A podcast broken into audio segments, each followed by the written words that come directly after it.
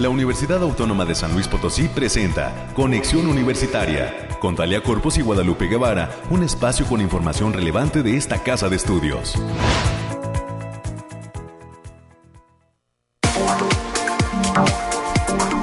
¿Cómo le Potosí? Bienvenida, bienvenido a este espacio de conexión universitaria a través del 88.5 de FM, del 1190 de AM.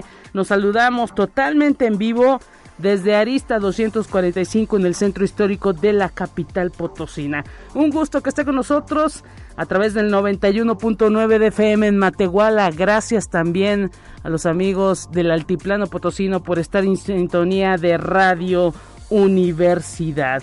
Y pues en este día, hasta las 10 de la mañana, los invitamos a quedarse en este espacio de conexión que en esta mañana está recibiendo pues una visita en las instalaciones, al menos acá de San Luis Potosí, de eh, estudiantes de la Universidad Pedagógica Nacional aquí en San Luis Potosí específicamente de la carrera del área de la materia de comunicaciones y procesos educativos.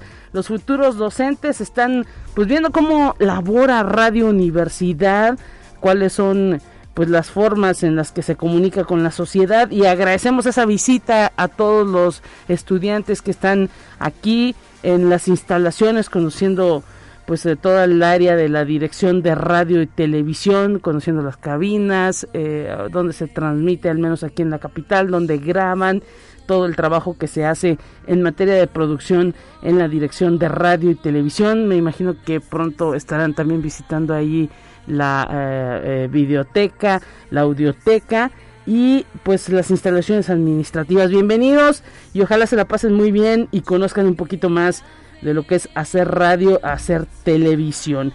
Y pues hoy tendremos un programa muy diverso, estará en los próximos minutos con nosotros el Bariclim, este laboratorio de variabilidad climática de la universidad que nos dará todos los detalles en materia de clima. Calorcito, se ha dejado sentir el calorcito en San Luis Potosí, que nos detalla en esta semana el clima en diversas zonas del estado. Más adelante estaremos platicando con Alejandrina Dalemese. Ya está también mi compañera América Reyes con todo el reporte de lo que acontece en la universidad. Arranca la universidad eh, eh, pues eh, regional aquí en San Luis Potosí grandes juegos, grandes actividades. También durante estos días estaremos teniendo el reporte de la Dirección de Deportes. Ojalá cruzamos los dedos que haya mucha suerte para las elecciones de las distintas disciplinas de la universidad. También hoy estaremos platicando hasta la Facultad de Enfermería y Nutrición con el maestro Luis Antonio Martínez Gurrión. Él es director de esa facultad nos va a hablar de una charla que estará impartiendo respecto a riesgos cardiovasculares. Este asunto importantísimo que desafortunadamente nos está agobiando en eh, pues eh, todo el mundo y en México el asunto de, el exceso de peso y todas las complicaciones que nos pueden traer estas cuestiones. Más adelante estaremos platicando con el maestro Luis Antonio Martínez Gurrión. También tenemos una entrevista eh, con uno de los docentes reconocidos por el Sistema Nacional de Investigadores. Hablamos del doctor Hugo Navarro Contreras, actual coordinador de la CIACID. Él fue reconocido por el SNI en el CONACID como un investigador emérito. Nos tendrá sus palabras y lo que le representa esta distinción que ha hecho el Sistema Nacional de Investigadores. El resumen nacional, el resumen eh, de ciencia y cerraremos este espacio informativo con María Fernanda Cañizales, estudiante de la Facultad de Comunicación. Ella nos trae detalles de la nueva revista Galería 7C, el nuevo número dedicado al cine. Ya ve que se acaban de entregar los Oscars. Les fue muy bien a los mexicanos, al menos no, quizá no con estatuillas, pero en cuanto al trabajo reconocido por las películas en las que estuvieron participando, ha causado muchísima polémica y pues sigue precisamente esa polémica, así que más adelante tendremos detalles de lo que están diciendo los comunicólogos a través de su medio de comunicación Galería 7 Cs de eh, eh, pues eh, lo que viene para el cine, para el séptimo arte en México y en todo el mundo. Es lo que vamos a tener a lo largo de este espacio Recuerde las líneas de comunicación y gracias a la gente que las utiliza. 444 826 1347 444 826 1348 los números directos en la cabina de conexión. Y también hay que decir pues eh, que le enviamos una felicitación a nuestro productor. Nuestro productor estuvo de manteles largos, no sé dónde dejó el mole, eh, el pastel, pero enhorabuena para nuestro eh, siempre reconocido y bien ponderado productor Efraín Ochoa. Estuvo de manteles largos. No decimos cuántos cumple porque ya hay que lo adivinen. Eh, un gran abrazo, Efras. Gracias por estar aquí presente en estos micrófonos y en esta cabina de conexión. Él es el que nos graba los resúmenes, nos contesta la llamada, nos hacen los enlaces. Bueno, todo, la edición de todo este espacio. Gracias, Efraín Ochoa, por todo ese trabajo que siempre dedicas a Radio Universidad. Y muchas felicidades, que la pases de lo mejor, que venga eh, pues eh, más alegrías y que nos dures unos 50 años más, no sé. Este tiene mucha energía mi Efras, ya ahora hasta maestro por allá en comunicación. Así que enhorabuena, si usted no sabía que era su cumpleaños, felicidades y ya lo sabe, pues eh, que, que, le haya pasado eh, de lo mejor Efraín Ochoa. Y pues nos vamos a los detalles del clima. Está lista Alejandrina del MS por ahí. A ver si nos escucha. Vamos con ella.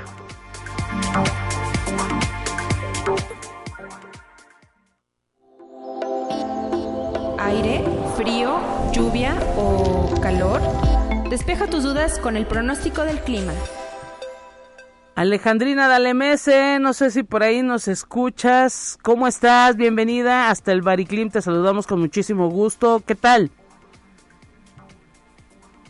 Creo que tenemos algunos problemitas para escuchar a Alejandrina Dalemese. De hecho, nos estaba detallando que ella al parecer perdió como la comunicación Alejandrina, no sé si nos escuchas en esta mañana. ¿Cómo estás, Alejandrina del MS? Parece que ya te tenemos. Hola, Lupita, muy buen día, ¿me escuchas? Excelente, adelante, te escuchamos. Muy bien, muy bien. Te traigo el pronóstico de este inicio de semana, que en esta ocasión consta del 4 al 5 de abril. En general, para esta semana en nuestro estado tendremos cielos mayormente despejados con algunas nubes dispersas ligeras. También habrá vientos ligeros a moderados con ráfagas moderadas a fuertes para la mayor parte de nuestro estado. Estas condiciones se presentan debido a una onda de calor que prevalece en la mayor parte del territorio mexicano, mismo que provoca un ambiente caluroso y seco y se prevé la entrada de un nuevo frente frío, que es el número 40, para el jueves, que propiciará vientos moderados con vientos moderados a fuertes con potencial de lluvia para la región huasteca principal, principalmente. Ahora en el altiplano potosino estarán con temperaturas máximas de 35 grados centígrados y mínimas de 10. Cielos mayormente despejados con algunas nubes dispersas. Se prevén vientos ligeros a moderados que pueden llegar a los 20 kilómetros por hora y posibles ráfagas que superarán los 40 kilómetros por hora. En la zona media tendrán temperaturas máximas de 42 grados centígrados y mínimas de 15. Cielos parcialmente nublados con espacios de sol de importancia esperan vientos ligeros de 15 kilómetros por hora y posibles ráfagas que pueden llegar a superar los 25 kilómetros por hora. En la Huasteca Potosina se encontrarán con temperaturas máximas de 46 grados centígrados y mínimas de 21. Habrá cielos mayormente despejados con espacios de nubosidad dispersa, vientos ligeros de 15 kilómetros por hora y posibles ráfagas que pueden llegar a sobrepasar los 30 kilómetros por hora. Y en la capital Potosina se presentaban temperaturas máximas de 32 grados centígrados y mínimas de 10, cielos mayormente despejados con algunas nubes dispersas, vientos moderados de 20 kilómetros por hora y posibles ráfagas moderadas a fuertes que pueden llegar a superar los 40 kilómetros por hora.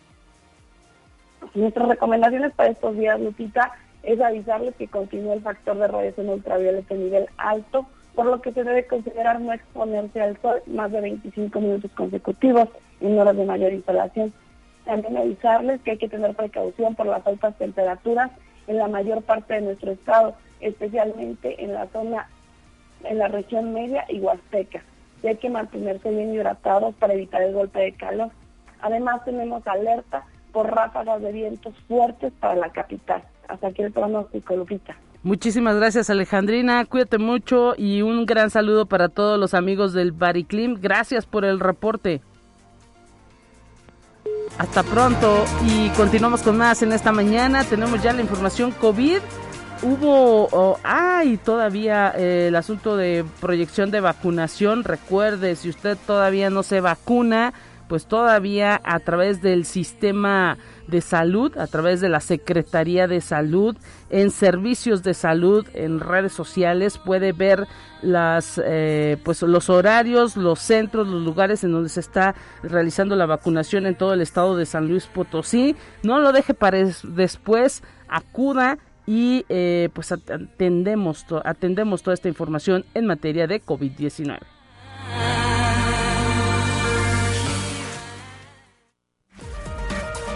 más relevante del reporte COVID-19.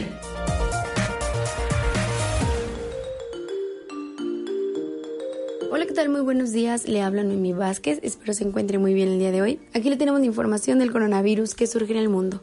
En un nuevo estudio publicado por el Programa de las Naciones Unidas para el Desarrollo, muestra que en los países en desarrollo ha sido administrada solo una mínima proporción de vacunas COVID-19, lo que ha provocado un aumento de las diferencias entre países ricos y pobres y aunque la Organización Mundial de la Salud estableció el ambicioso objetivo mundial de vacunar al 70% de la población global para mediados del 2022, apenas un poco más del 3% de las personas de los países de bajos ingresos se han vacunado con al menos una dosis, frente al porcentaje del 60% de la población de los países de altos ingresos lo que indica que no se está cerca de alcanzar el objetivo. Conexión Universitaria.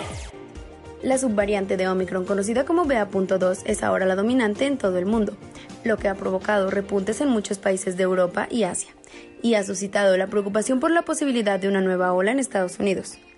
BA.2 representa ahora casi el 86% de todos los casos secuenciados, según la Organización Mundial de la Salud.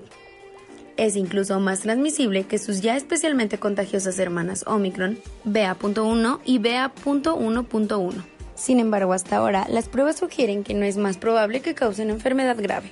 Conexión Universitaria. Una nueva aplicación de celular fue creada que puede diagnosticar el COVID-19 con el sonido de la tos. Esta tiene una sensibilidad del 92% para detectar coronavirus, mayor a las pruebas rápidas de antígenos, afirma la compañía RESAP, desarrolladora de la aplicación a través de un ensayo clínico piloto donde participaron 741 pacientes reclutados en los Estados Unidos e India, se determinó que detecta correctamente el COVID-19 en 92% de la población. Conexión Universitaria. El que la COVID-19 sea mucho más transmisible empeora su impacto. Tiene un efecto a largo plazo similar o peor en el corazón, los pulmones y la salud mental que otras enfermedades respiratorias, y una tasa más alta de síntomas a largo plazo. La mayoría de las personas se las arreglará y algunos morirán, otros quedarán con problemas de salud duraderos. Muchas personas seguirán necesitando ausentarse del trabajo o de estudiar, pues los efectos post-COVID pueden ser muy perjudiciales. En resumen, el mundo anterior a 2020 ya no existe. Esto ha sido todo por hoy, muchas gracias por escucharnos, recuerde seguir las medidas anti-COVID y no dejar de cuidarse. Hasta pronto.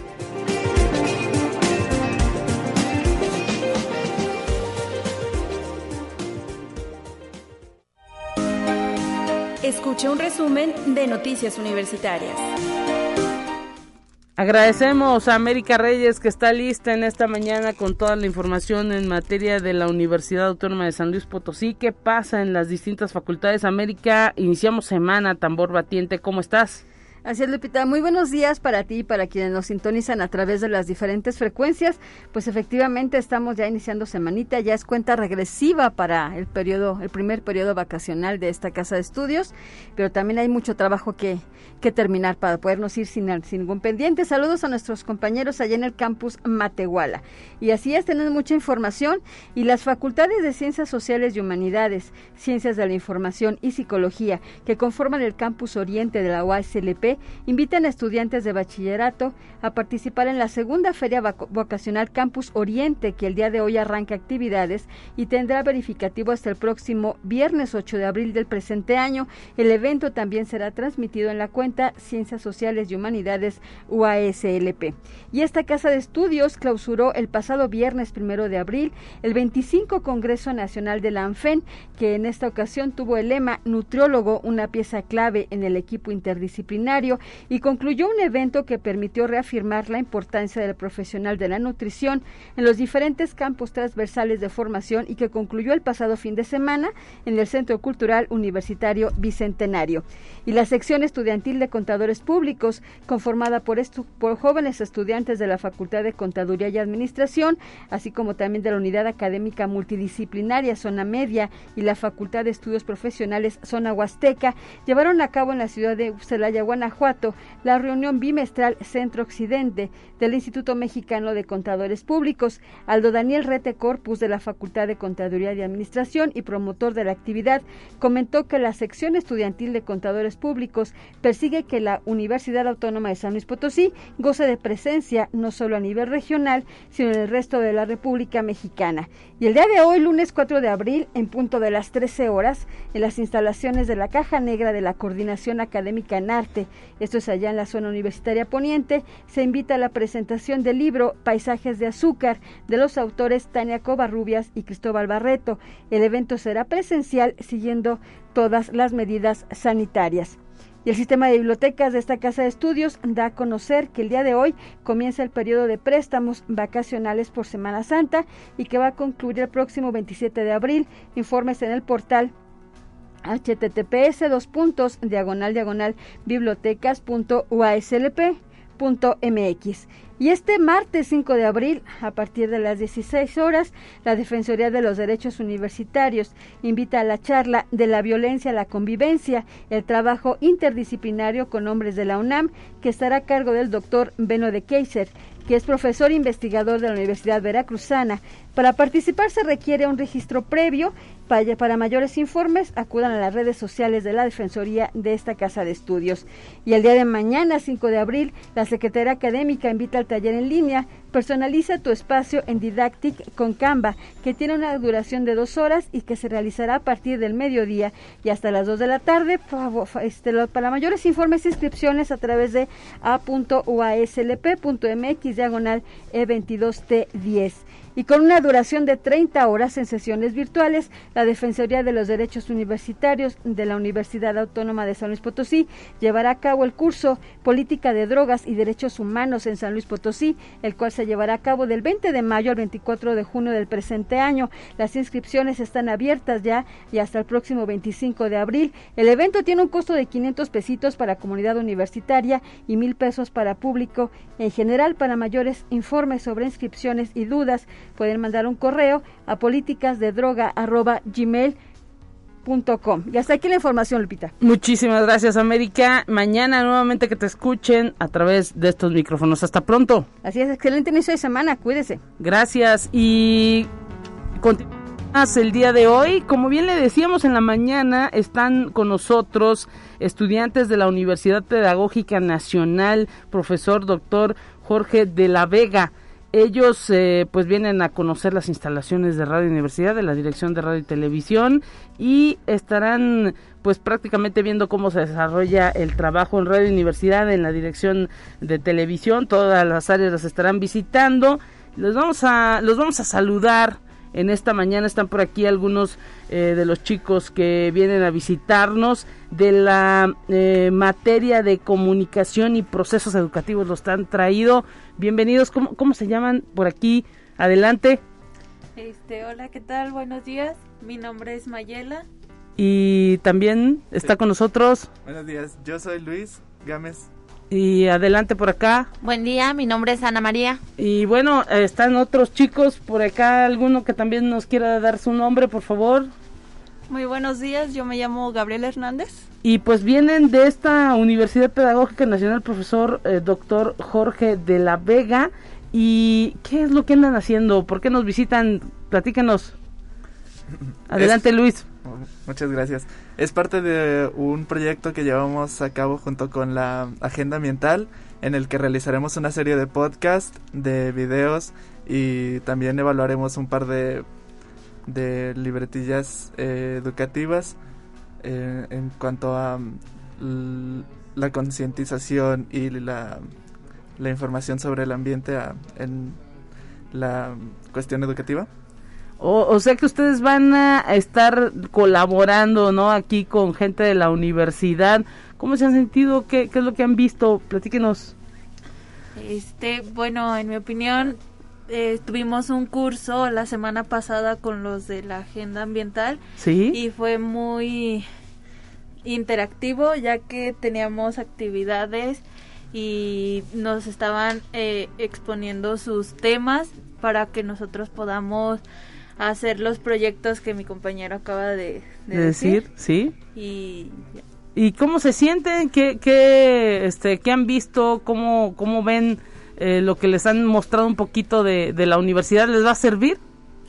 Sí, la verdad yo creo que sí. La verdad nos dieron un curso bastante completo, nos hicieron como aterrizar un poco en el tema y pues aquí en las instalaciones, bueno, yo creo que es normal los nervios, nos un poquito. Cero nervios. pero está padre, o sea, está padre conocer algo diferente y pues encaminarnos para realizar los proyectos.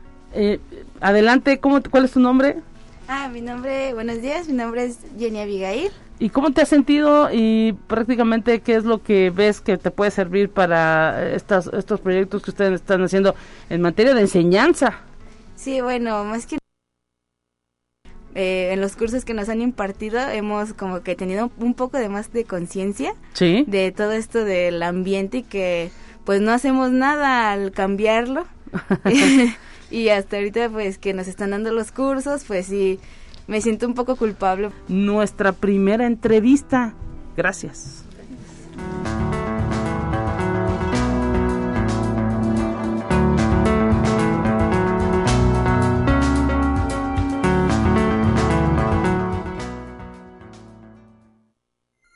Te presentamos la entrevista del día. Estamos listos agradeciendo la presencia del maestro Luis Antonio Martínez Gurrión. Él es director de la Facultad de Enfermería y Nutrición. Bienvenido maestro y gracias eh, por estar con nosotros en este en esta mañana. ¿Cómo se encuentra? Un gusto saludarlo. Parece que tenemos algunos problemas de comunicación ahí en la línea telefónica con el director de la Facultad de Enfermería y Nutrición, Luis Antonio Martínez Gurrión. Nos escucha, maestro, ¿cómo está? Algo sucede, vamos a tratar de retomar la comunicación con el director de la Facultad de Enfermería y Nutrición. Está en puerta una charla que va a impartir dentro de la Facultad de Enfermería y Nutrición el maestro Luis Antonio Martínez Gurrión. ¿Nos escucha, maestro? Bienvenido. Sí, buenos días. Gracias, Lupita, por la invitación. Gracias a usted y pues con el gusto de saludarlo, está por ahí en puerta una charla que tiene que ver con riesgos cardiovasculares, código infarto. Eh, ¿Por qué es importante hablar de estos temas a la sociedad eh, potosina en general? Pues se le puede hacer interesante. Ustedes traen toda una estrategia de comunicación eh, en materia de los riesgos eh, que hay en materia de salud y pues eh, han venido ahora sí que trabajando en el ambiente social todos estos términos para que la gente haga conciencia de eh, pues ahora sí que los riesgos que hay. Vivimos en un país en donde pues desafortunadamente una buena cantidad de la población pues padece obesidad tenemos unos hábitos alimenticios complicados y pues no hay de otra, ¿no? Eh, maestro, estar haciendo conciencia, tratando los temas para que poco a poco vayan permeando en la sociedad. Mm, sí, sí, sí, Lupita. Fíjense que de este es un tema muy importante de salud pública. Aquí nuestra población, o sea, a nivel este, estadística de mortalidad, los hombres, su principal causa de muerte son las enfermedades cardiovasculares. En las mujeres la segunda causa de muerte, hablando de adultos. A nivel mundial ocupa a 17 millones de personas que mueren por factores cardiovasculares.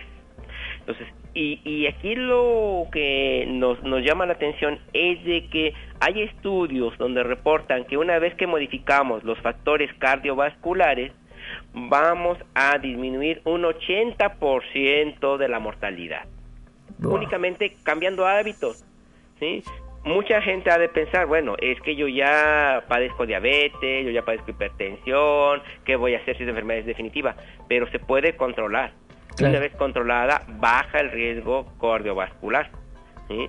La otra es que no se puede modificar, pero se puede distraer. La edad, el sexo, la herencia, todos esos tres factores se pueden distraer. O sea, yo puedo tener los 40 años en el hombre, que es el riesgo cardiovascular mayor, este, pero si yo tengo una buena actividad física, una buena alimentación, controlo mi estrés, terapia de relajación, o padezco diabetes, lo tengo controlado, pues se distrae por la edad, ¿no? También la edad, o sea, la otra es, este, pues la herencia, pues yo tengo familiares que murieron menores de 50 años por alguna enfermedad cardiovascular como infarto, o el clásico es que durmió y ya no despertó. Dijeron las abuelitas, la muerte de los justos, ¿no? Pero esto puede ser una, un, infarto que tuvo en la noche. Claro. Sí, una arritmia que tuvo en la noche. Entonces, si es así, pues nosotros podemos distraer esa herencia. O sea, yo cuidándome, la herencia se distrae. No la evito, sí. la distraigo. Mande. Interesantísimo esto que nos dice porque luego no no lo sabemos y pues no actuamos para prevenir todo esto.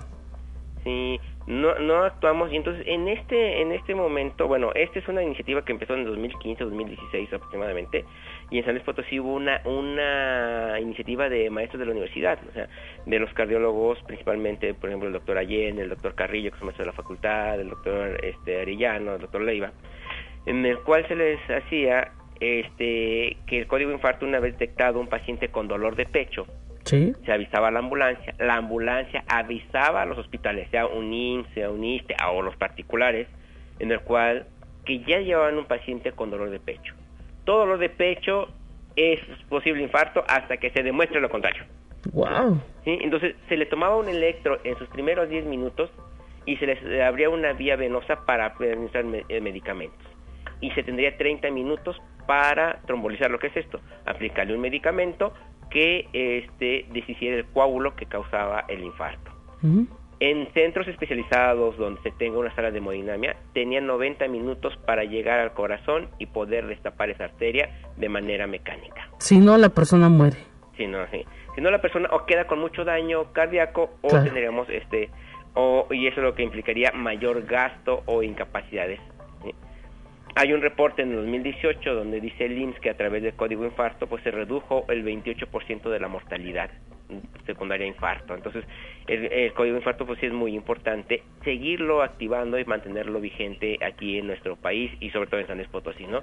Nosotros en San Luis Potosí pues tenemos salas de hemodinámica principalmente en hospitales particulares y en de los de gobierno ha estado el ISTE, en el ISTE ya lo tiene y el Hospital Central ahorita está en stand-by, pero son hospitales que pueden tener la atención primaria a los pacientes con infarto.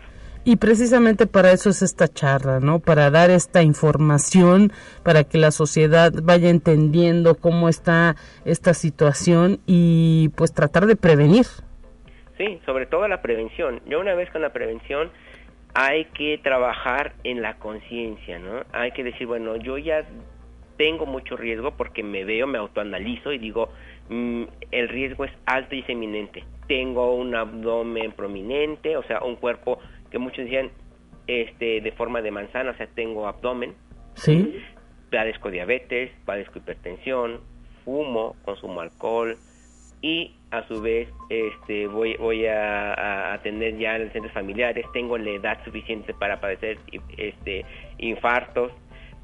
Y si me empiezo a cuidar y digo, ah, ya hago conciencia, y yo sé que todo voy a modificar, tomo mis medicamentos en forma, empiezo a caminar mis 30 minutos diarios y no considerar como actividad diaria el ir por los niños, el lavar ropa, el trapear, eso no, sino que tenga una actividad exclusivamente para mí, para consentirme, para que en 30 minutos haga ejercicio, y entonces eso hace que empiece a quemar grasa. Modifico mis hábitos de alimenticios, pues le bajo a, a los este, carbohidratos, mantengo mi alimentación a mis horas.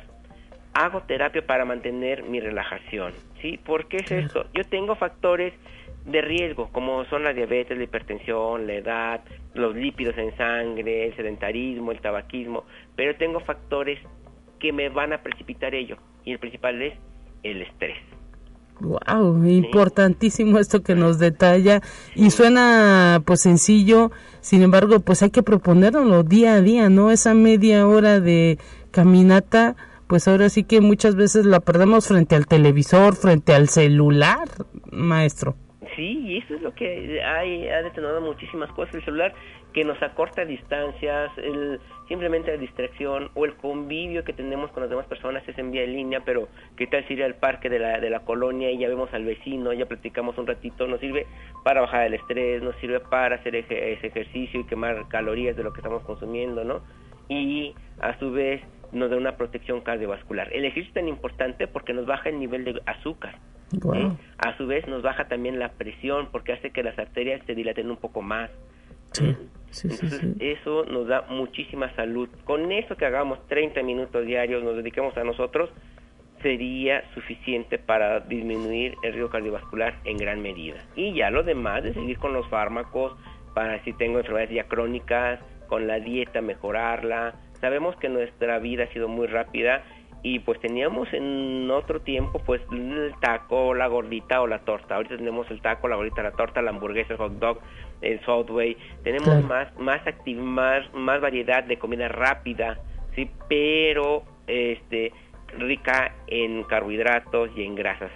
Entonces, ahí tendríamos que retomar qué es lo que quiero, pues un snack saludable, verdura, fruta, pues hacer que el cálculo que bueno puedo tener otro gasto, simplemente traigo una torta en mi casa, pues a lo mejor ahí sería esa torta ya medida y no traerme tres, cuatro tortas porque voy a durar todo mi turno de, oficina sentado, que es muy común, ¿no?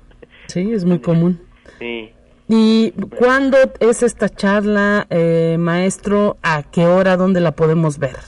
Va a estar transmitida, este, va a ser en línea y va a ser presencial aquí en la Facultad de Enfermería. La intención es que es el 7, el 7 de abril, la intención es que nosotros podamos accedernos y regresarle mucho a la sociedad que nos apoya a la universidad con esta educación. Es una serie de charlas que se están planeando siempre por la Facultad de Enfermería para extender la educación. Una, una de las partes que tiene la universidad es la vinculación con la sociedad. Entonces, esto es vincularnos con la sociedad y, y, demostrarles que nosotros como facultad o como universidad estamos preocupados también por su salud y que el trabajo en conjunto, sociedad y la universidad, haremos mejoras por la salud.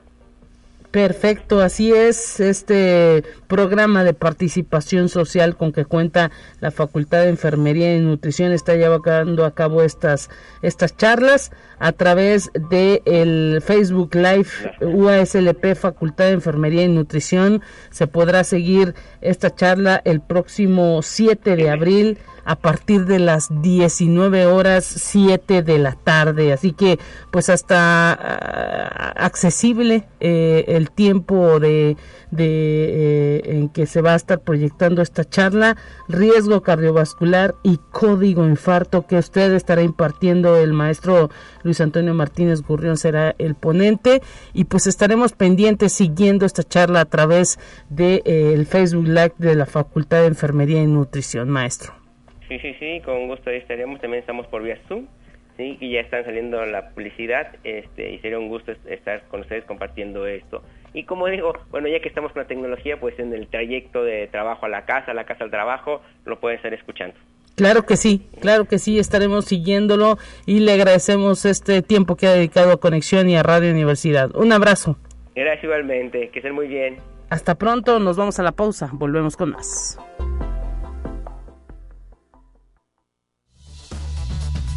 Vamos a una breve pausa. Acompáñanos.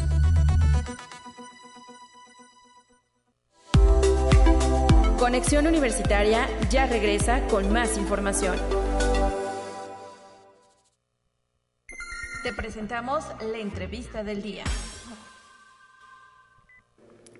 Pues esta mañana me da muchísimo gusto saludar al doctor Hugo Ricardo Navarro Contreras, quien es investigador de la universidad, coordina actualmente el Centro de Investigación y Aplicación de la Ciencia el Centro de Innovación y Aplicación de la Ciencia y la Tecnología, la CIACID en la universidad y pues ha sido nombrado por el eh, Sistema Nacional de Investigadores y por el Consejo Nacional de Ciencia y Tecnología como investigador emérito. Bienvenido doctor, muchísimas gracias por tomarnos la llamada. ¿Cómo se encuentra? ¿Qué tal? Pues muy bien, buenas tardes, buenos días.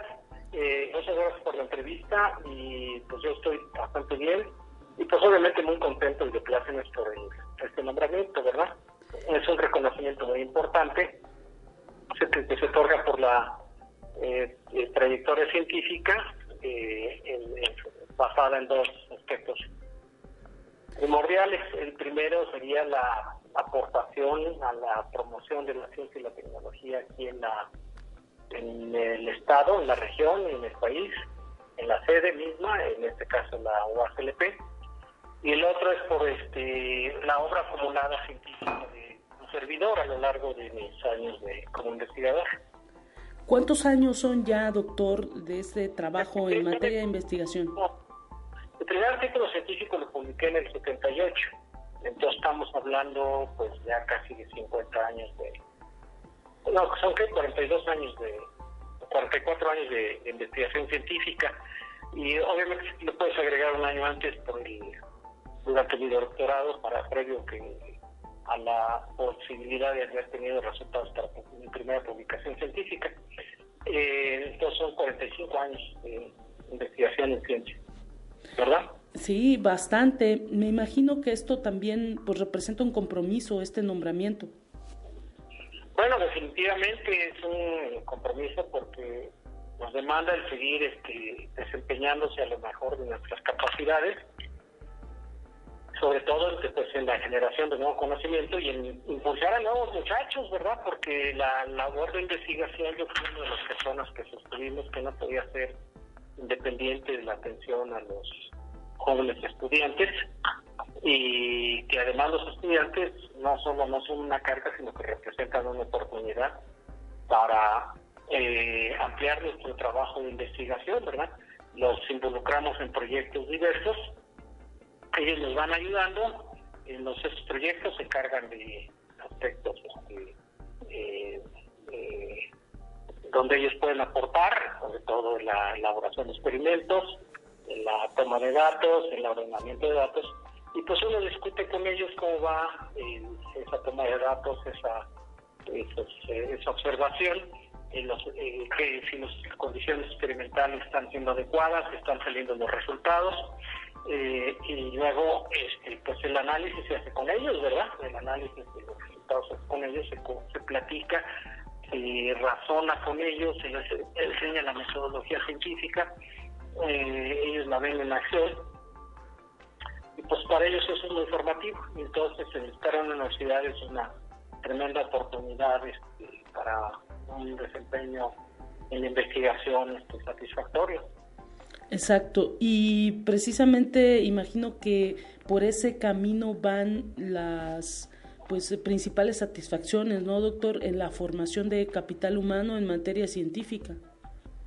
Definitivamente, te digo, y realmente ah, una cosa que ya es una realidad en la Universidad Autónoma de San Luis Potosí, no de, no de este último año, sino de los últimos yo diría que 15, 20 años es que ya los, desde la licenciatura los muchachos están incorporando a proyectos de investigación este, muy temprano en sus estudios de licenciatura, y algunas veces desde el tercer semestre, cuando ya tienen simplemente las bases más esenciales, más básicas, y eh, muchos de ellos pues tienen la inquietud y eh, en la interacción con nosotros los profesores o con los investigadores, ellos este, muchas veces se ofrecen voluntariamente para participar en proyectos de laboratorio, ¿verdad? Entonces esto, digo, esto es una labor muy, muy, muy importante porque complementa las licenciaturas en una forma muy, muy, muy, este, eh, de mucho impacto, ¿verdad? De mucho impacto y en la formación de las propias personas, en su maduración y en, en un desempeño profesional eh, rápido, ¿verdad? El inicio de su carrera. Y doctor, ¿qué viene para usted? Eh, ¿Qué planes hay también en cuanto a materia de investigación? Sabemos que por ahí hay una pues muy eh, importante investigación que están realizando en materia de eh, detección de cáncer a través de la saliva y se tiene una colaboración importante con una universidad de Estados Unidos. ¿Cómo va esto? ¿Se obtuvo la patente ¿Qué planes hay también dentro de ese proyecto y dentro de la investigación que usted está desarrollando ahí en la CIACID? Mire, eh, yo tengo dos ramas de trabajo, una la biomédica, que es la que usted nos está ahorita describiendo, es la aplicación de nanotecnología a problemas biomédicos, y lo que estamos haciendo era la detección del cáncer de mama a través de la saliva de mujeres. Eh, lo hicimos ya en estudios diversos, con población general, primero con una población seleccionada y luego población general. Y hemos completado pues un buen número de casos, en realidad tenemos casi 400 mujeres analizadas. Eh, y luego los programas, los, los planes actuales son extender esto bien al caso, al caso del cáncer de ovario. Sí. porque el cáncer de ovario es muy agresivo y este tiene muy pocos indicadores que permitan de manera bioquímica tener pruebas bioquímicas para determinar si una mujer tiene cáncer de ovario. Y estamos trabajando en reformular un índice de riesgo de malignidad, incluyendo el ácido ciálico, con otra sustancia que los médicos ya usan, el PA125 y dos parámetros adicionales que ellos también utilizan para construir un índice de riesgo. Y a otro que estamos, eh, ese es otro, de los proyectos que estamos haciendo. Lo estamos también checando el caso del cervicuterino. Pero el cervicuterino, este, afortunadamente, existe una excelente metodología que es el, ¿cómo se llama? La, el Papa Nicolau para poder hacer diagnósticos tempranos. Entonces ahí no sería de tanto impacto, pero también estamos checando por completez académico-científica eh, si podemos detectar casos de cáncer de, de, cáncer cervicuterino. Eh, pero otro problema que estamos empezando a aplicar, y es uno de los proyectos más interesantes ahorita, es para preeclampsia. Sí. Este, en el, ahí hay un realce muy importante en el ácido con las mujeres este, embarazadas, y entonces este, observamos una claro realce muy muy contrastante con en, en las mujeres este, en las que hay indicios de preeclampsia. Entonces, la preeclampsia pues, es una enfermedad muy devastadora para, para las mujeres embarazadas y es creo que responsable como del 15% de la mortalidad materna eh, en los, durante el parto. Entonces, este, o durante el embarazo. Entonces, este, eh, estamos trabajando eso ahorita, son las aplicaciones más inmediatas. Por eso lleva tiempo, lo estamos trabajando. Tenemos una patente concedida de parte americana y tenemos respondida la parte mexicana para la patente mexicana. Y yo creo que ya deberían de otorgarnos, no más que el Instituto Mexicano de Protección ah, Intelectual es muy lento para tomar sus definiciones. Pero bueno, la americana ya tiene pues, casi dos años de concedida, ¿verdad? Este, y la mexicana está a punto, digo, creemos que está a punto. Tenemos también una protección solicitada para el cáncer de cáncer de ovario que eso nos contestaron la revisión de forma, pero no la de fondo. Entonces, pues no sé, ahí eh, no, sé yo cómo van los tiempos, pero bueno, está también solicitada, ¿no? Y ahorita vamos a ver qué, qué, acontece con el caso de la preeclampsia, cuáles son los resultados finales. ¿Verdad? También eh, factiblemente podamos solicitar un, un una, ¿cómo se llama?, derechos de autor para el caso de la definición de un programa eh, para instalar en una pequeña, en un celular, ¿verdad? En una aplicación y poder, este, un médico en su oficina poder, este, hacer la estimación de qué probabilidad de, que una mujer traiga eh, cáncer de ovario. Este, si después de hacerle un estudio de ácido ciálico con la metodología que estamos este, eh, trabajando. Mire, interesantísimo. son diversos, ya están, estamos trabajando con ellos, ¿verdad? Pues, con el doctor Hernández y el doctor, este, eh, eh, eh, ¿cómo se llama? José Cermeño Nava, del Hospital Central. Aida Hernández es aquí del CECIT, es un investigador. Mire, interesantísimo todo lo que nos detalla. Entonces, todavía hay muchos planes, ¿no? En materia de investigación. Claro que sí, hay muchos planes en toda la cuestión biomédica. Y bueno, también queremos estudiar otras moléculas bioquímicas por razones diversas. Este, sin la capacidad de detectarlas en pequeñas concentraciones. Este, ahorita tenemos este, fijadas al menos una y hay otra, hay, bueno, estamos discutiendo otras posibles, ¿no? Este, son así proyectos. Y luego tenemos otra parte de materiales, ¿no? De trabajar materiales, sobre todo con propiedades fotocatalíticas, ¿verdad? Para degradar este compuestos ambientales dañinos. Mire, interesantísimo todo esto, doctor. Entonces, básicamente, pues ahora sí que usted continúa con su labor de investigación, con este reconocimiento que le otorgan. ¿Algún mensaje que se le quiera dar a la comunidad? Porque imagino que, pues ahora sí que a veces los investigadores, pues a lo mejor se les andan de capa caída algunas veces, sobre todo con todo este asunto de que también pues el CONACID ha bajado un poco los apoyos, cómo impulsar todavía de, manera cotidiana ese ese trabajo, doctor. ¿Qué decirles? Bueno, este, no, yo lo que le diría el mensaje a los investigadores jóvenes y a los jóvenes que se están formando que contemplen o que piensen en poder hacer una carrera de, investigador científico es que, bueno, afortunadamente las, en, las, en la Universidad Autónoma de San Luis Potosí existen condiciones reales de ahí de infraestructura física, es decir, laboratorios equipados que sí nos permiten hacer buen trabajo y es factible, trabajando desde la universidad, pues, lograr los más amplios reconocimientos este, que ofrece el Sistema Nacional de Investigadores para los jóvenes que se vayan formando. Bueno, que eh, tener, bueno, que además pues, nos costó mucho trabajo elaborar estas condiciones, conseguirlas, implementarlas, conseguir los equipos, sistemas, la estructura, la organización, los institutos. Esperemos que también ellos entren al relevo ya pronto, digamos, yo claramente yo no percibo un horizonte arriba de 10 años máximo de mi trabajo, pues simplemente por mi edad. Y este pues ellos van a tomar, ellos ya la están tomando, afortunadamente la batuta, ya están tomando la, las cosas en sus manos y ahora les queda en manos de ellos el seguir ampliando estas oportunidades y sabedores de que sí se puede, que no necesariamente tienes que estar en una institución federal, ¿verdad?, para poder llegar a ser este investigador nacional emérito. Perfecto, pues con Ahí está la entrevista con el investigador Hugo Navarro Contreras, director de la CIACID, y pues enhorabuena por ese reconocimiento a su trabajo. Nos eh, vamos a un resumen eh, nacional, lo tenemos preparado para usted, vamos a él.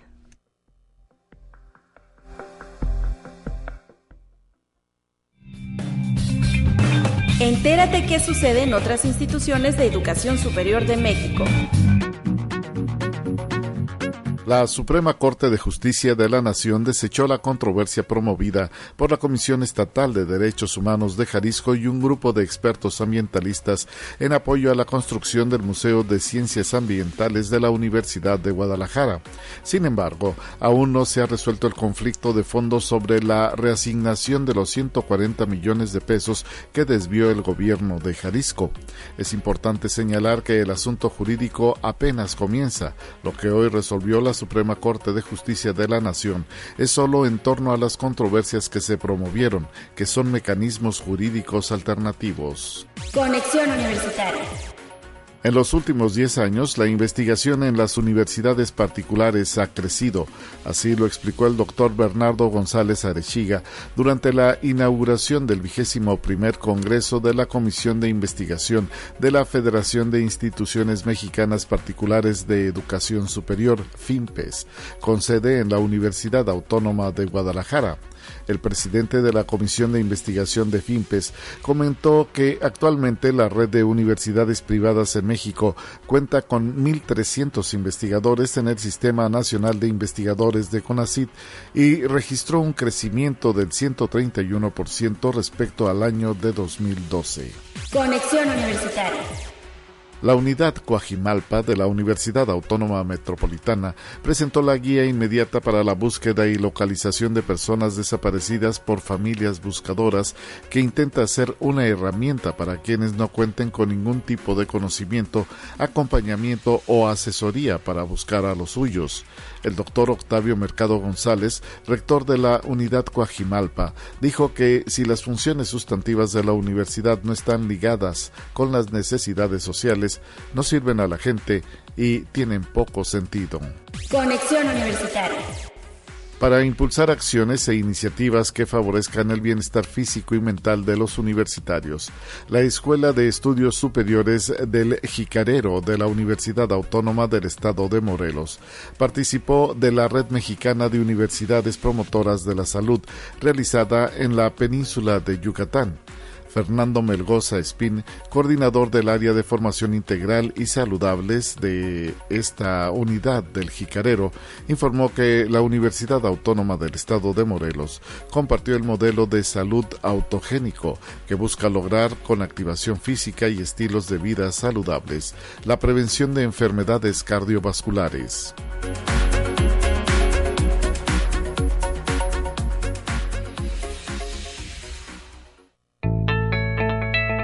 La UNI también es arte y cultura.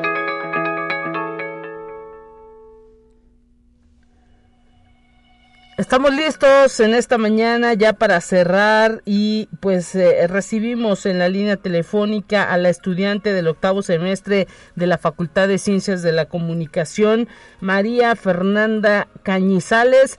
Bienvenida María Fernanda, gracias por tomarnos este enlace y vamos a hablar de esta nueva revista, eh, este nuevo número de la revista Galería 7 Cs. ¿Cómo te encuentras? Bienvenida y nos escuchas bien? Sí, claro que sí. ¿Se me escucha? Claro, adelante, platícanos cuál es tu labor en esta participación de lo que es la revista Galería 7 Cs, ahora dedicada al cine, tengo entendido. Sí, claro. Bueno, yo soy colabora, eh, colaboradora y de hecho me dedico tanto en el audio, audiovisual, tanto como en el, en el área de, escribir artículos, ¿no? Sí. Durante, esta, durante este número eh, participé con dos artículos. Eh, uno de ellos es sobre la representación LGBT en el cine a lo largo de los años, donde justamente hablo tanto de los tiempos de la Segunda Guerra Mundial en Alemania como que la, los, las primeras películas empezaban a, notarse representaciones LGBT, pero justamente para hablar de la censura y la invisibilización que se empezó a hacer desde entonces. Y otro de los... Sí, justamente. Oye, ¿y qué fue con lo que te topaste al momento de pues hacer la investigación para escribir esto? Bueno, que de hecho representar este personas de la comunidad LGBT no es como que algo nuevo, sino que ya se intentó hacer desde hace muchísimo tiempo, casi 100 años. Sí. El problema fue por la gente que entró al poder, ¿no? Además de que como el cine no era considerado arte, sino una industria, entonces lo regulaba el gobierno. Wow, muy bien. Y bueno, invítanos a leer, invítanos a leer tu artículo. ¿Dónde lo encontramos? Bueno, lo podemos encontrar en la página de la revista Galería 7C también nos pueden, encontrar en la página de Facebook donde se van a estar este, subiendo los artículos que hay en, del número durante este mes. Y además de escribir artículos, eh, eh, ¿en qué más participas dentro de la revista? Me dedico al audiovisual, es eh, edición de video, edición de podcast, grabación de podcast, me dedico a todo lo que tiene que ver con ese ámbito, ¿no? Wow, o sea que tú le sabes al rollo tecnológico. Eh, sí, me, ha aventado todo. ¿Y cómo te has sentido desempeñando también? Ya vas en los últimos semestres, octavo semestre, prácticamente ya estás fuera, con un pie fuera de la facultad. Sí, genuinamente me ha gustado mucho trabajar en la revista, eh, me, me la he pasado muy bien y es padre porque pues uno como practicante ahí empieza a agarrarme como que callo a, a la onda, ¿no? Sí me pone como que muy nerviosa porque estudiar es algo que he hecho toda mi vida y ahorita ya se viene el rollo de la graduación, no solo de la universidad, sino de toda mi vida escolar. Sí. ¿Y, te, da nervios eso? sí, sí me da mucho nervio. Mira. ¿Y qué te dicen tus maestros, la gente de la revista, el maestro Rueda? ¿Qué te comentan de tu trabajo? Pues les, ha gustado mucho, tanto la maestra que me coordina en audiovisual como, como el profesor Jaime Rueda. Sí. Y incluso el año pasado que se hicieron como que la premiación celebrando la el aniversario, sí, el primer aniversario de la revista, pues hicieron como que eventos de premiación y todo eso, y pues creo que sí les gustó porque pues, recibí algunos premios. Mira, nada más, qué, qué bien, eso también pues forma parte de esa experiencia profesional. ¿Qué les dirías a todos los chicos? Ahorita estamos en un proceso de prescripción, hay chicos que a lo mejor se están pensando si estudiar o no ciencias de la comunicación, ¿qué les dirías? Bueno, sobre todo que tengan buenas, este, unas percepciones correctas de lo que es la carrera, porque abarca muchísimas cosas que les pueden gustar, ¿no? Si eres este, aspirante a ciencias de la comunicación, te puedes dedicar como al audiovisual, pero también te puedes dedicar a la investigación porque a fin de cuentas es una ciencia social, o se alimenta de las ciencias sociales. Eh, te puedes dedicar a toda la onda televisiva, televisiva empresarial, incluso el, periodismo si es lo que te gusta y la verdad es una carrera muy padre que al menos a mí me ha nutrido mucho en mi crecimiento académico. Perfecto, pues eh, te deseamos mucha suerte, que se acaben los nervios, mi querida María Fernanda, porque pues si se está haciendo buen trabajo desde esta revista que es un medio interno de comunicación, afuera imagínate, no hay límites. Ajá. Eh, ojalá, ojalá que esto pues eh, te marque también para eh, eh, que definas tu rumbo en materia de desarrollo profesional. Enhorabuena María Fernanda Cañizales, enhorabuena para todo el equipo de la revista Galería 7 Cs. Gracias por siempre estar compartiendo pues todo lo que tienen para la gente de la comunidad universitaria y para el público potosino. gracias y un saludo. Igualmente, muchas gracias. Hasta pronto y con esto nos vamos a despedir. Gracias por el favor de su atención a toda la producción que hace posible esta transmisión de conexión universitaria. Mañana mi compañera Talia Corpus en estos micrófonos. Pásela bien. Hasta pronto.